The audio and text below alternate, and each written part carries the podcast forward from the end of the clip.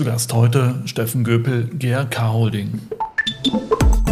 Ich finde, man muss immer den Markt im Auge behalten und nicht am Bedarf vorbeibauen, bloß weil es gerade mal angesagt ist in dieser Assetklasse. Das haben wir alles in den 90ern einmal erlebt, da war es halt AFA getrieben. Heute ist es Kapitalmarkt und aufgrund des billigen Geldes getrieben.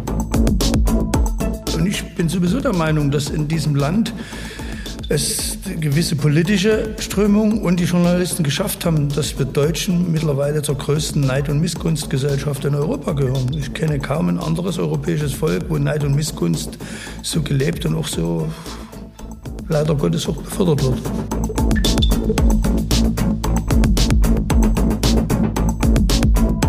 Das ist der Immobilieros-Podcast von Immocom. Jede Woche Helden, Geschichten und Abenteuer aus der Immobilienwelt mit Michael Rücker und Yvette Wagner.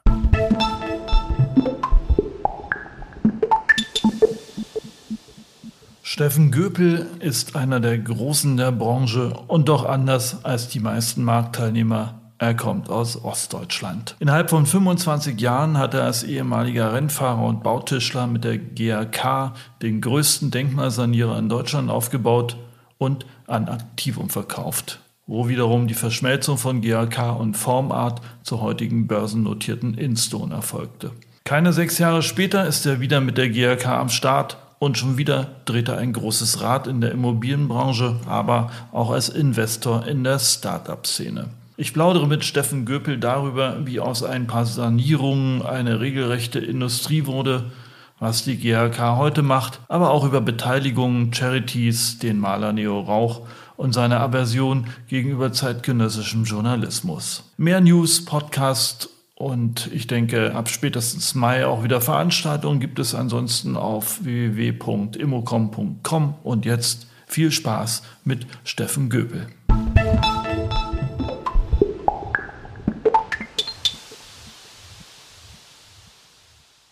Steffen, äh, du hast wahrscheinlich den größten Denkmalsanierungsspezialisten in Deutschland aufgebaut und verkauft. Du bist mit der GAK wieder als äh, Entwickler im Weg. Kurz und gut, du weißt, wie es geht. Du bist ein Immobilienvollprofi.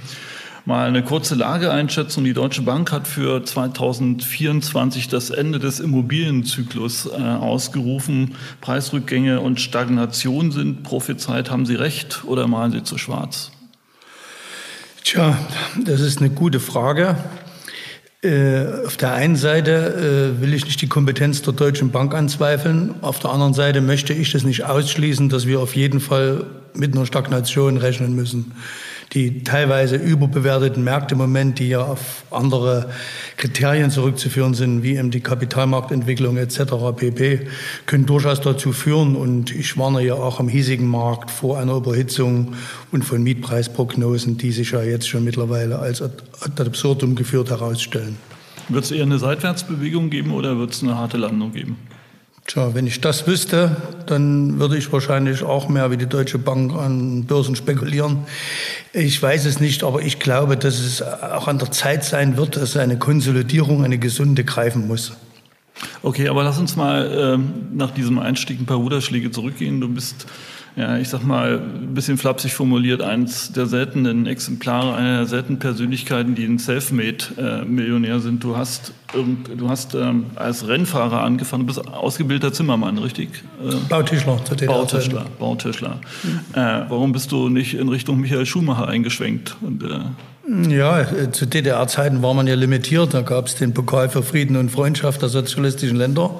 Und die DDR-Meisterschaft, das habe ich gemacht und dort bin ich auch 90 nochmal letzter DDR-Meister geworden. Okay. Und wie die Grenze aufging, war ich halt schon Mitte 20 und ich hatte das Glück, dann noch ein paar Jahre im Werksfahrerstatus bei BMW zu haben und habe das nochmal kennengelernt, auf den europäischen Strecken, die ich nur aus dem Fernsehen kannte, auch mal zu fahren. Aber irgendwann habe ich dann erkennen müssen, parallel ein Unternehmen aufbauen und neben Semi-Werksfahrern mich dort durchzusetzen, das ging nicht. Und da habe ich dann aufgrund meines Alters auch ganz klar Prioritäten gesetzt. Ich bin 25 ist man zu alt sozusagen für die Weltspitze im Racing. Ja, absolut, um dort anzufangen. Und das auch nur nebenbei zu machen, geht gar nicht. Die Welt hat sich auch im Rennsport gedreht. Gerade äh, beginnend in den 90er Jahren ist das derart professionalisiert worden. Da kamen die Fitness-Themen dazu. Und das ist mittlerweile auf so einem hohen Niveau. Also jeder Formel-1-Fahrer ist, ist ein Vollathlet. Okay, aber wie kommt man vom Rennfahren ausgerechnet dann zur Immobilie?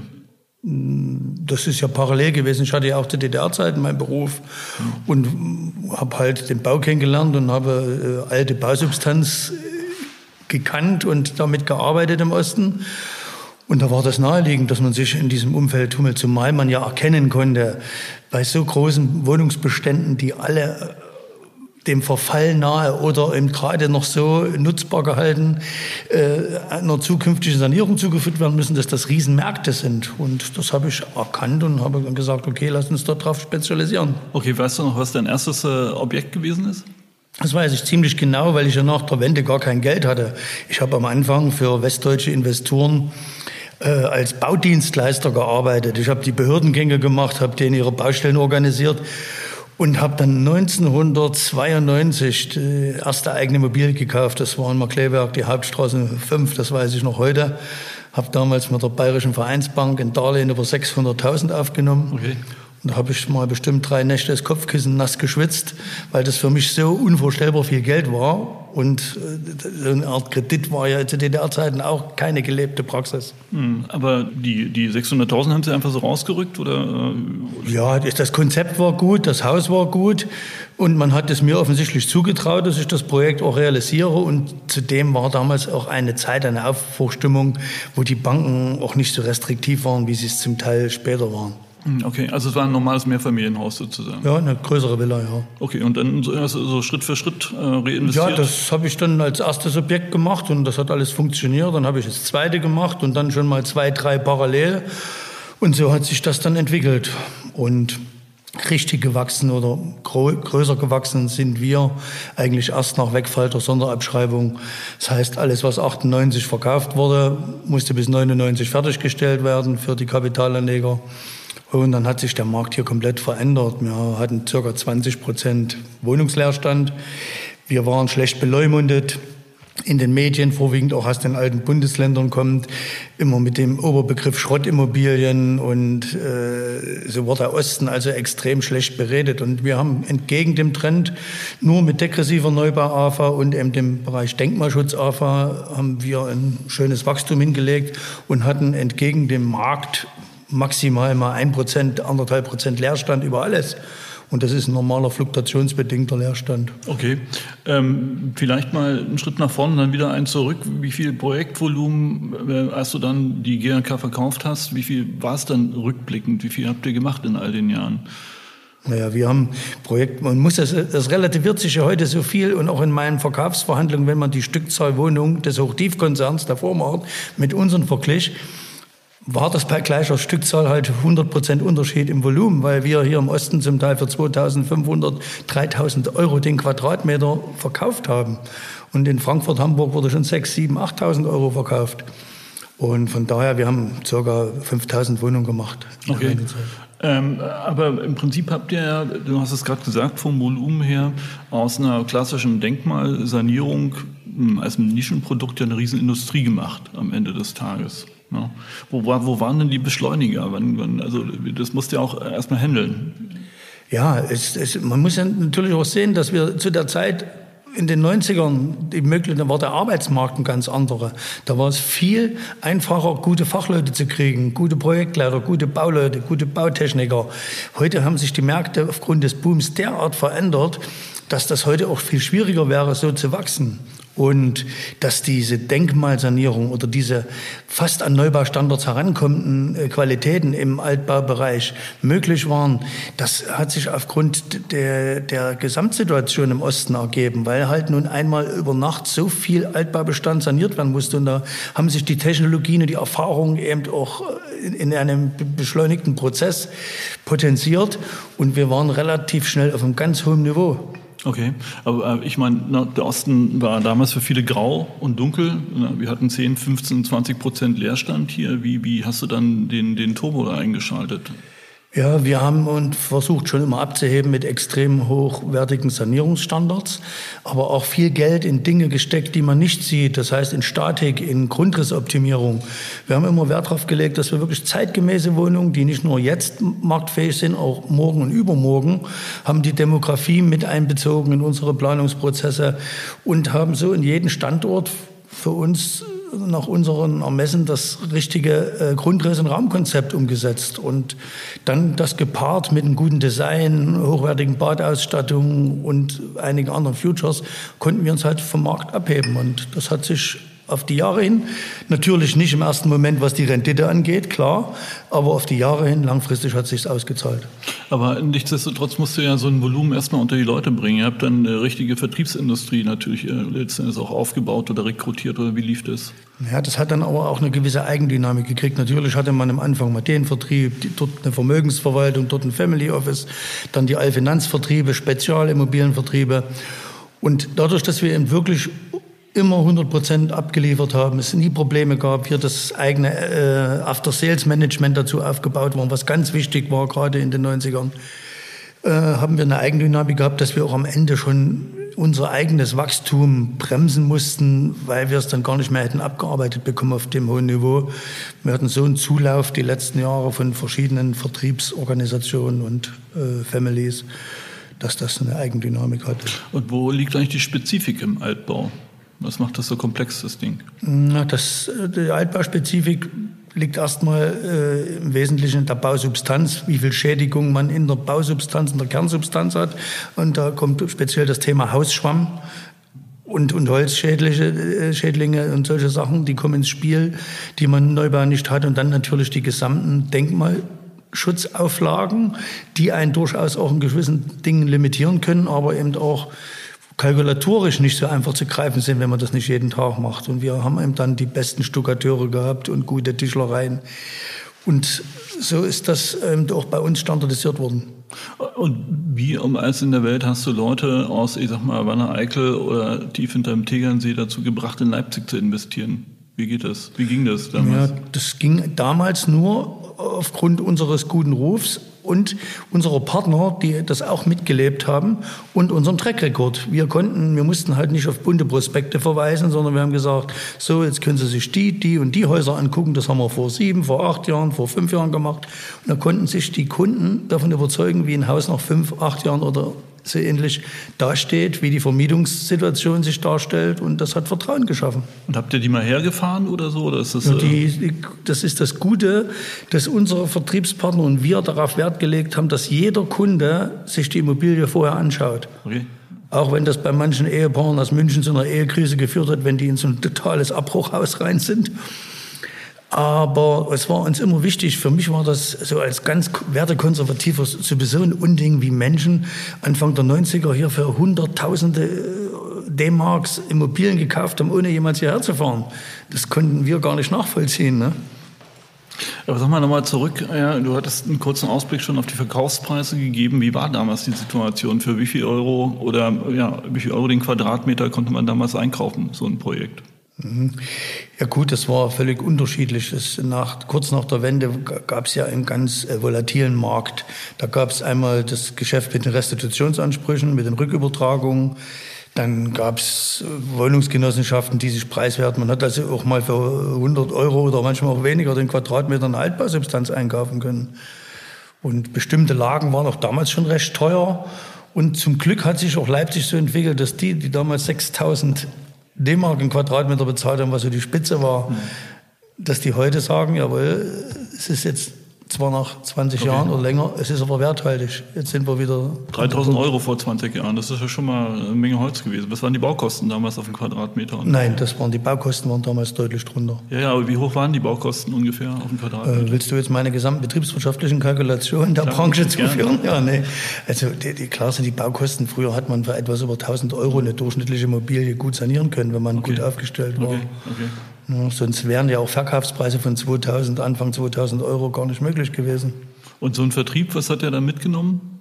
Das ist völlig unterschiedlich, von der Maklerkortage bis 10, 12 Prozent. Okay, okay. Und äh, nochmal ganz kurz, dieses, dieses Denkmal-AFA-Modell, wie, wie, wie, wie hat das funktioniert? Wie hat sich das gerechnet? Naja, das ist wie mit jeder Abschreibung. Äh, obwohl wir immer darauf gedrungen haben, eine Immobilie nicht nach der AFA zu kaufen. Äh, die AFA sollte die Sahne auf den Kaffee sein. Das sollte nie das vordergründige Kaufargument und die Motivation darstellen. Eine Immobilie hat einen Preis und bringt einen gewissen Ertrag mit einer gewissen Sachwertsicherheit, die andere Assets nicht haben. und äh, dem gegenüber steht eine gewisse Rendite. Und das im Einklang mit den Einkommensverhältnissen dann noch gepaart mit einer hohen Abschreibung, na, dann war das für viele erstmal liquiditätsmäßig ein Nullsummenspiel die ersten zwölf Jahre. Und wenn vernünftig getilgt worden ist und die Mietsteigerung, wie sie eingetreten sind, ist so eine Immobilie, die vor zwölf Jahren in Leipzig gekauft worden ist, heute ein super, super Investment. Mhm. Einer deiner Leute, deiner ehemaligen Mitarbeiter hat mir gesagt, ihr habt nicht eine Rückabwicklung gehabt. Das stimmt. Wir haben, das ist, glaube ich, auch die Besonderheit. Wir haben in den solange ich federführend war, 23 Jahren in der GRK Holding damals nicht eine einzigste Rückabwicklung gehabt. Und das ist, glaube ich, sehr 5000 Wohnungen. Im Kapitalanlagebereich ist das schon eher die Ausnahme. Und trotzdem, ich komme jetzt mal noch auf eine heikle Geschichte. Ja, der Markt war damals eng und trotzdem bist du ja mal also massiv attackiert worden vor, weiß nicht, 10, 15 Jahren. Ja. Stichwort der König von Leipzig. Was war da los?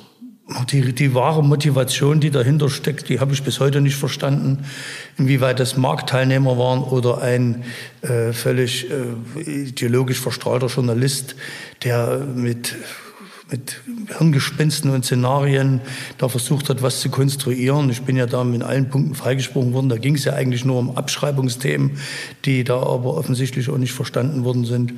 Und ja, wie weit da Mitbewerber auch dahinter geschoben haben oder so. Aber das ist auch typisch, ein Stück weit typisch deutsch, mhm. die Neid- und Missgunstdebatte.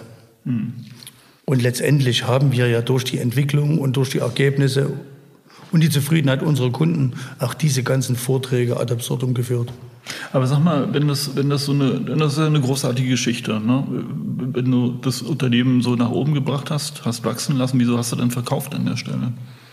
Ja, das ist, ist, ist, eine gute Frage. Äh, ich, man muss ja dazu sagen, wir waren ja zum Schluss in einer Situation, wo wir jedes Jahr ungefähr 450, 500 Wohnungen gemacht haben. Parallel dazu noch Gewerbeimmobilien, Bestandsimmobilien. Und ich hatte schon ein paar Lebensprüfungen. Das ist ja nun kein Geheimnis, dass ich mal einen schweren Unfall hatte und auch schon zweimal einen Krebs hinter mir mit Chemotherapie und allen. Und da war es für mich selbst gesteckt, dass ich sage, wenn ich mal 50 bin, möchte ich nicht mehr tagesgeschäftlich in die Firma. Und das war mein Ziel, das Unternehmen dann irgendwann zu verkaufen oder in andere Hände zu geben, um einen höheren Freiheitsgrad zu haben. Also das war wirklich äh, das Motiv, ja, so ein Cut Das war aber schon vorher ganz klar, nach okay. meinem Krebs und so habe ich dann auch, was die Familienplanung, jetzt Enkelkinder da, da hat man irgendwann gesagt, das ist mein Ziel und ich arbeite dran, es so umzusetzen. Und so halbwegs hat es geklappt. Und na, so ein Unternehmen äh, dieser Größenordnung verkauft man ja nicht alle Tage. Wie funktioniert sowas eigentlich? Äh, du hast ja ein Aktivum verkauft damals. Wie, wie funktioniert so eine Investorensuche? Kennst du den Markt? Weißt du, wenn du ansprechen musst, gibt es da Vermittler oder wie, wie funktioniert das? Sowohl als auch. Der Markt es ist ja jetzt auch erstmal in den letzten Jahren richtig in Bewegung gekommen, auch durch äh, IPOs von Projektentwicklern, was ja alles neu war. Äh, in meinem Fall damals, es ist ja mittlerweile die Aktivität noch schon so sechs, sieben Jahre her, da gibt es Strategen, die wachsen wollen durch Zukauf. Und in dem Fall war es halt so, dass damals der Hochtiefkonzern, wie an die Spanier verkauft worden ist, äh, dass die Erwerber gesagt haben, wir wollen einen reinen Baukonzern und keinen Mischkonzern. Und die wollten die Projektentwicklungsbauträgersparte nicht. Und die ist dann verkauft worden an einen Investor, in dem Fall an Activum. Und Activum hat gesagt, okay, jetzt haben wir einen sehr großen Neubaubauträger und jetzt suchen wir uns nochmal einen Revitalisierungsspezialisten. Und da passte der Topf super auf den Deckel und da haben wir uns dann zusammengetan zur heutigen Instone. Okay. Und jetzt mal so rückblickend, wenn du dir die Instone von heute anguckst, äh, ist das Konzept aufgegangen? Ja, äh, das, unabhängig, was der Markt an seinem Beitrag dazu geleistet hat, wie er läuft, äh, börsennotiert, steht super da. Also in dem Fall alles richtig gemacht. Ich könnte mich fragen, das soll man nie tun. Ja, drei Jahre zu früh verkauft, klar. Okay. Aber ist alles gut so, wie es ist. Und sind da eigentlich auch äh, Emotionen mit im Spiel? So nach dem Motto, das ist mein Baby, ja, wie geht's ihm noch? Oder ist es. Äh, äh wenn es nicht so wäre, dann wäre irgendwas mit mir nicht in Ordnung. Das ist, glaube ich, ganz normal, wenn man mit, mit Leib und Seele Unternehmer ist und hat das einmal aufgebaut, dass man das natürlich auch jetzt noch begleitet äh, und beobachtet, was da so passiert. Und wenn man an so alten Projekten, wenn ich an gerade die Buntgarnwerke denke, das größte Industriedenkmal in, in Europa, was wir gemacht haben. Und das sind so Dinge, na klar ist man da emotional. Man hat ja auch nie nur auf Zahlen geguckt und irgendwelche Zahlen oder Ergebnisse äh, vor Augen gehabt, sondern man hat sich gefreut, wenn Projekte richtig funktioniert haben, positiv zu Ende gebracht worden sind. das ist doch die ursächliche Motivation, wenn man das mit Herzblut, Leib und Seele macht. Okay. Du hast deine GAK damals verkauft und trotzdem bist du als GAK wieder am Start. Was ist da passiert? Haben die nicht aufgepasst oder was? Oder? Nein, ich muss sagen, das hat weniger was mit nicht aufgepasst zu tun. Und in dem Zusammenhang muss ich auch betonen, das war ein extrem fairer Umgang zwischen Aktivum SG und uns und Instone.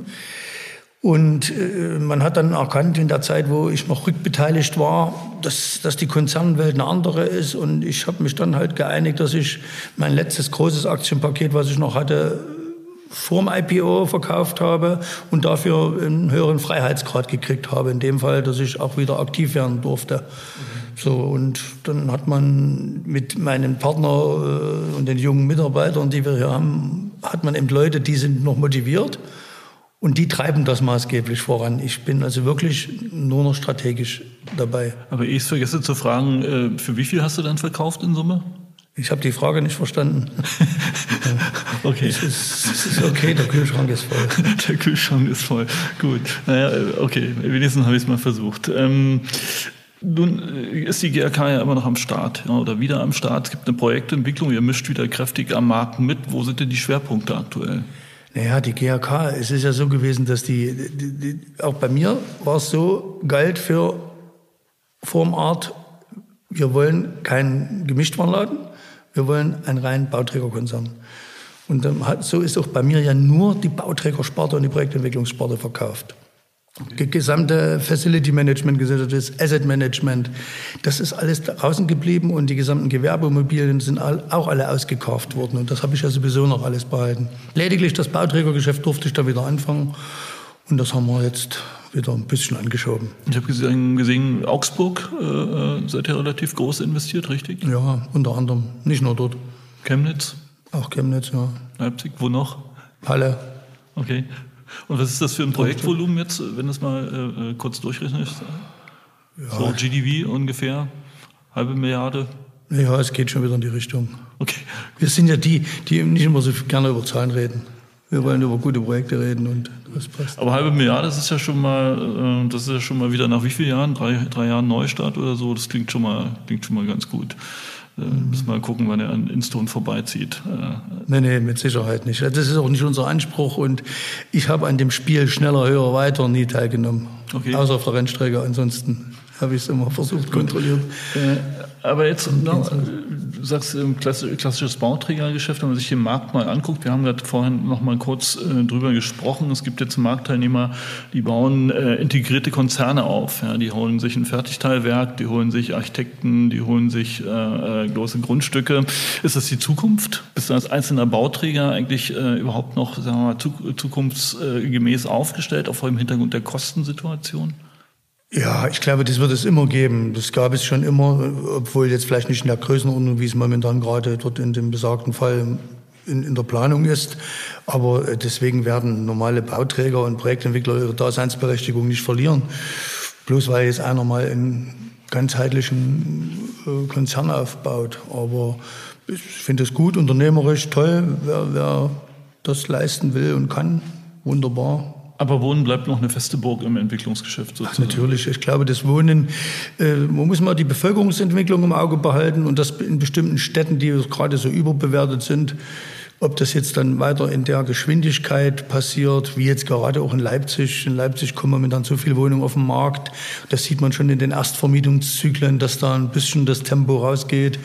Ja, und ich finde, man muss immer den Markt im Auge behalten und nicht am Bedarf vorbeibauen, bloß weil es gerade mal angesagt ist in dieser Asset-Klasse. Das haben wir alles in den 90ern einmal erlebt, da war es halt AFA getrieben. Heute ist es Kapitalmarkt und aufgrund des billigen Geldes getrieben. Aber wir rauschen noch nicht in eine komplette Überproduktion rein oder eher standortbezogen oder wie? Das, das wollte ich damit nicht sagen, aber man muss nicht dieses Damoklesschwert dieses angespannten Wohnungsmarktes immer drüber heben, nur aus ideologischen Gründen, wenn die Sachverhalte einfach anders sind. Und die letzte Wohnungsmarktanalyse hat ja auch den Stadtrat und den Stadträtinnen äh, gezeigt, dass es nicht so ist, wie es von einigen äh, Parteien heraufbeschworen worden wir ist. Wir reden von Leipzig jetzt. Wir reden von Leipzig in dem Fall. Und den Markt kennen wir am besten und wir haben hier Deutschland, äh, im Deutschlandvergleich immer noch ein extrem niedriges Mietniveau. Okay. Äh, vielleicht noch ein bisschen weiter geblickt. Ne? Also der Kühlschrank ist gefüllt, hast du so schön formuliert. Es wird sicherlich ein größerer Kühlschrank sein. Du bist ja jetzt auch breiter aufgestellt, bist als Investor unterwegs. Was sind deine spannendsten Investments aktuell? Ja, ich sagte schon, dass wir nicht so gerne über Geld reden, aber sie sind auf jeden Fall in ganz anderen Branchen. Ganz interessante Themen von Mobilität über Biotechnologie und andere Sachen. Aber das gehört auch, glaube ich, dazu, dass man dann ein bisschen diversifiziert. Okay. Du hast mal erzählt, du bist auch im Umfeld äh, von oder mit Carsten Marschmeier unterwegs. Habt ihr da, was sind so die spannendsten Projekte, die du mit ihm machst?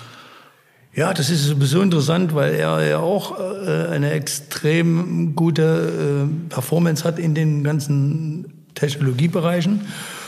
Und das macht einen riesen Spaß, dort auch zu sehen, in was für Dinge man investieren kann und was es vermerkt. Es gibt ja auch viele Bereiche, die super interessant, super rentabel sein können, aber man selber gar nichts davon versteht. Und das ist ganz interessant, wenn man auch mal neue und andere Dinge erklärt bekommt. Man lernt auch da viel. Okay, was, denn, was ist dein äh, Investmentfavorit aktuell? Tja, das ist eben mein Favorit und deshalb werde ich da jetzt nicht.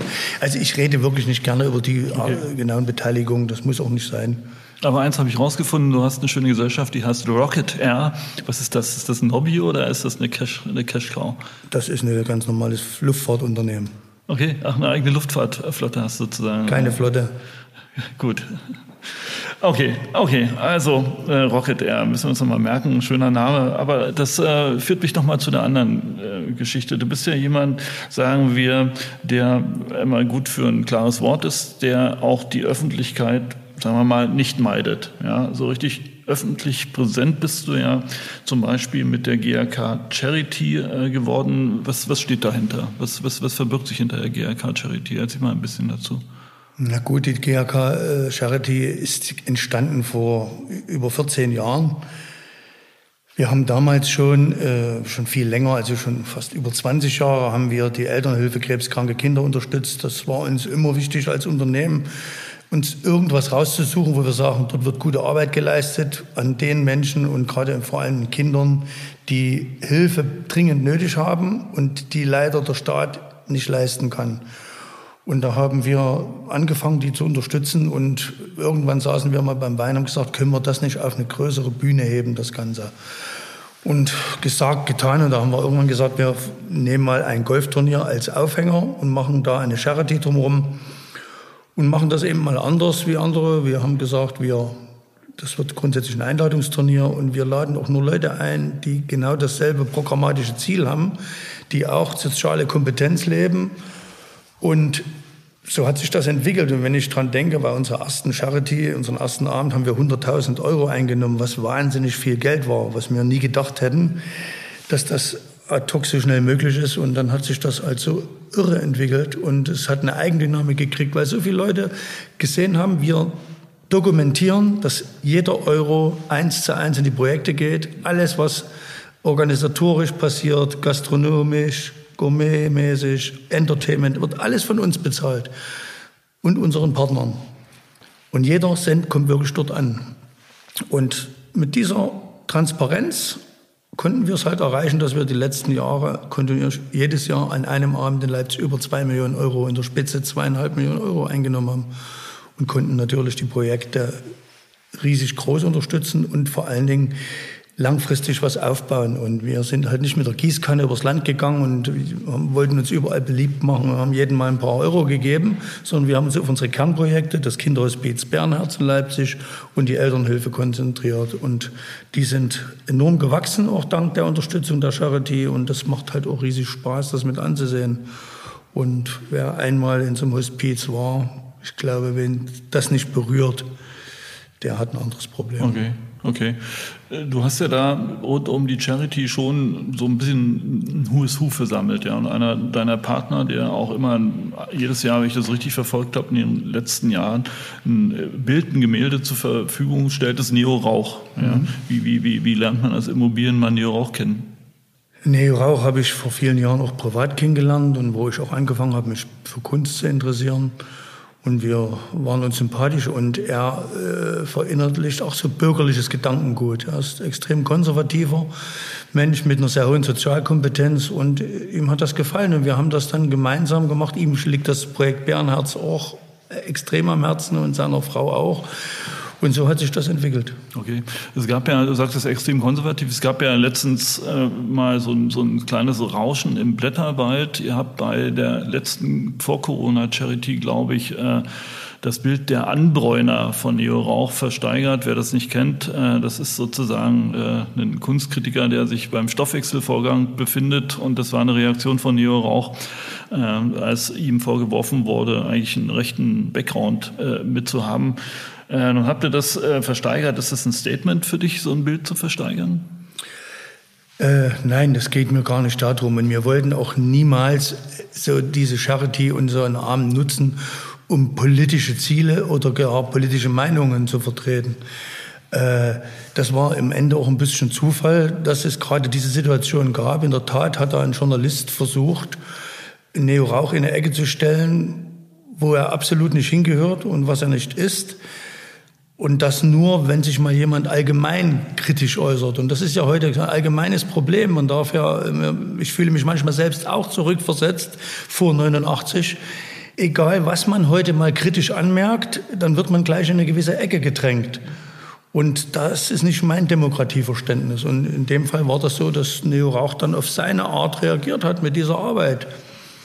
Und hat halt das Denunziantentum und diese Art der Diskreditierung für sich interpretiert. Du bist ja letztens auch nochmal in die Schusslinie geraten, als es so eine, so eine Paparazzi-Szene vom Borchards in Berlin gab. Ähm, was macht sowas, wenn man so in der Öffentlichkeit steht? Naja, ich stand ja dann weniger ich in der Öffentlichkeit, sondern mein Freund. Und am Ende ist das aber irgendwo ein Punkt, wo wir mit leben müssen, dass eben auch die Journalie in den letzten Jahrzehnten maßgeblich dazu beigetragen hat, dass viele Leute gar nicht mehr in die Politik gehen wollen oder in die Öffentlichkeit gehen wollen, weil man hier ohne Maß und ohne die nötige Sensibilität ganz schnell irgendwo reingedrückt wird und es geht nur noch Bad News ist Good News. So, umso spektakulärer, umso besser und es wird nichts mehr respektiert. Es wird auch die Arbeit von Politikern, die ihre gesamte Lebenszeit opfern, nicht respektiert. Die haben kaum Lebensqualität und die lassen sich von Journalisten oder müssen sich äh, Dinge gefallen lassen von Leuten, die selber kaum eine eigene Lebensleistung haben, außer über andere Leute zu schreiben. Und das ist halt äh, sehr unschön. Und ich bin sowieso der Meinung, dass in diesem Land es gewisse politische Strömungen und die Journalisten geschafft haben, dass wir Deutschen mittlerweile zur größten Neid- und Missgunstgesellschaft in Europa gehören. Ich kenne kaum ein anderes europäisches Volk, wo Neid und Missgunst so gelebt und auch so leider Gottes auch befördert wird. Und sag mal, warum gehst du nicht selber in die Politik? Ich habe immer gesagt, äh, das sollen die Leute machen, die dazu sich berufen fühlen. Und heute müsste man eine diplomatische Wesenszüge mit, sich bringen, um das überhaupt zu überlegen. Das liegt mir gar nicht. Das würde eine klar geben. Okay, okay. Sag mal, du sagtest vorhin, äh, äh na, ich bin noch mal bei diesem schönen Bild vom Kühlschrank. Der Kühlschrank ist gut gefüllt. Und äh, wenn man mal reinguckt in den Kühlschrank, kann man sagen, du könntest eigentlich deine Zeit im Flugzeug zwischen Finker, Yacht und Golfplatz verbringen. Und äh, trotzdem äh, wirst du mich hier gleich in fünf Minuten rausschmeißen, weil der Schreibtisch schon wieder voll ist. Was um alles in der Welt treibt dich an? Ja, ne, nichts tun geht nicht. Ne? Und äh, das, ist, ist, das größte Problem daran ist ja, wenn man Unternehmer war, dann will man immer was unternehmen und ist in Bewegung und diese Balance zu finden, heute zu Neudeutsch Work-Life-Balance, das ist, glaube ich, die große Kunst. Und den goldenen Mittelweg gibt es auch nicht so richtig. Entweder hat man zu wenig zu tun oder zu viel. Und das ist gerade so, woran ich arbeite, dass ich die Balance finde. Und ich glaube, dass es mir besser gelingt als ähm, von meiner Frau prophezeit. Ich habe schon wesentlich mehr Freiräume und dank auch des guten Teams. Und daran versuche ich zu arbeiten, dass ich nicht wieder ins Hamsterrad reinspringe. Okay, es hört sich trotzdem ein bisschen wie eine Work-Work-Life-Balance an. Dann schauen wir mal, wie weit es noch äh, geht, das in Richtung Live zu schieben. Vielen Dank fürs Gespräch, Steffen. Gerne. Danke. Tschüss.